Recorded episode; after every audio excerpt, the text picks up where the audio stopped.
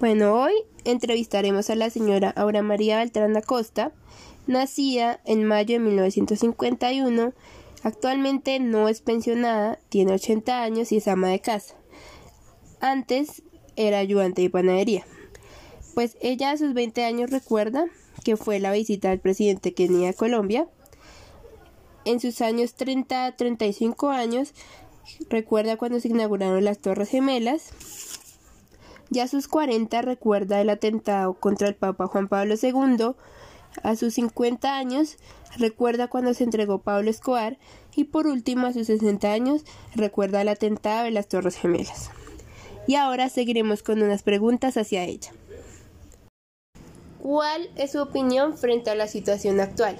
Mi opinión es que la situación actual está muy dura, muy caro todo y pues para mí por unas partes bien en el paro porque todo el mundo puede opinar y dar su opinión de vista y de vista y está mal porque los transmilenios los cierran, no dejan trabajar y hay mucha violencia.